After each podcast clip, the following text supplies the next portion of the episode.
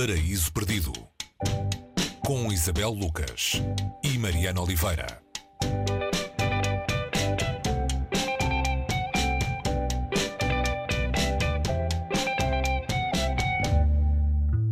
Hoje no Paraíso Perdido vamos eh, decretar a morte de Virgílio, ou vamos seguir essa morte atrás do autor deste livro. O autor é Hermann Broch. A morte de Virgílio, eh, como o nome indica, pega nesse, ou parte desse acontecimento histórico, a morte do autor da Eneida. Mas este é um romance do século XX que fala para o nosso tempo.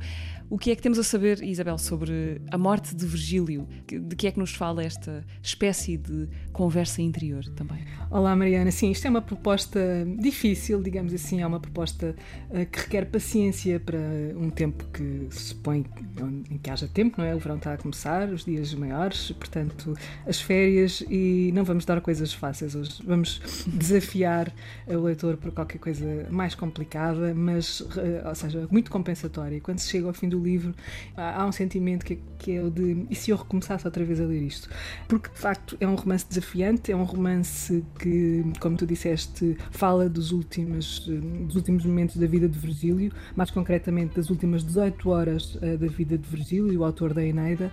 Ele regressa uh, de Atenas ao porto de uh, Brindisi, portanto está a chegar a Roma, ao Império Romano, e acompanhado, vem na frota do, do, do imperador um, Otávio. Ele chega determinado a destruir a Eneida isto parece qualquer coisa de absolutamente uh, pornográfico, se assim se pode dizer, porque não está satisfeito com o seu poema e tinha ido à Grécia tentar beber um bocadinho uh, de, do saber uh, dos grandes para que o inspirassem a terminar e a reescrever de uma maneira decente esse poema épico.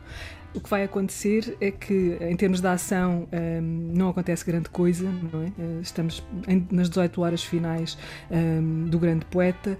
O que vai acontecer um, é o Broch a pôr na cabeça de de Virgílio um, aquilo que seriam os seus grandes pensamentos, não só sobre um, a sua insatisfação em relação a um poema, mas também sobre alguém que está a experienciar uma, uma etapa derradeira, não é? A morte.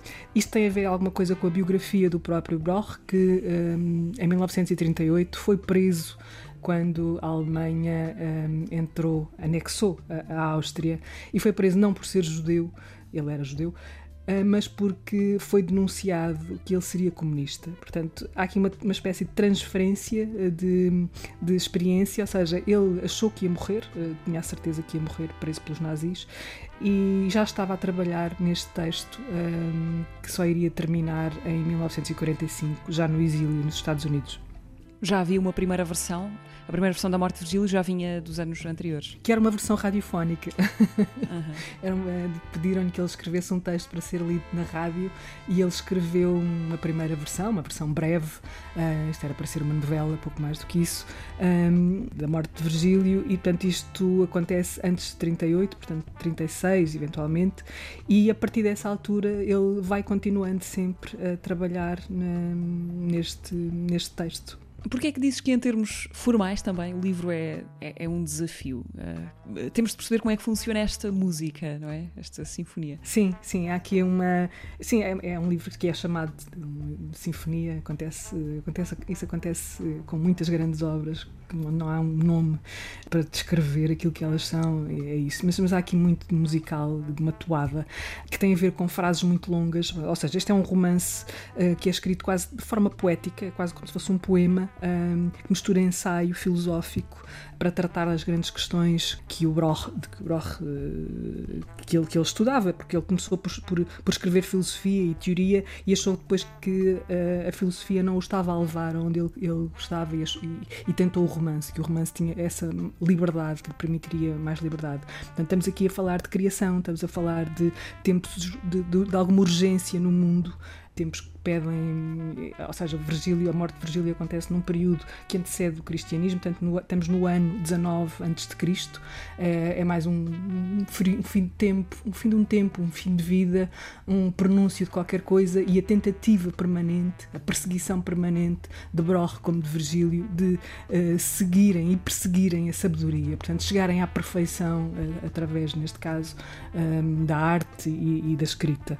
E, portanto, seguir estas cadências frases muito longas uh, que perseguem um pensamento, não terminam enquanto o pensamento não, é, não termina estão aqui entre, entre vários géneros, eh, desde o ensaio à ficção e à poesia também. E tudo isto uh, pede muito, pede muita atenção da parte do leitor, uh, mas como eu disse no início, também lhe dá uma recompensa enorme. Aceitem lá o, o desafio.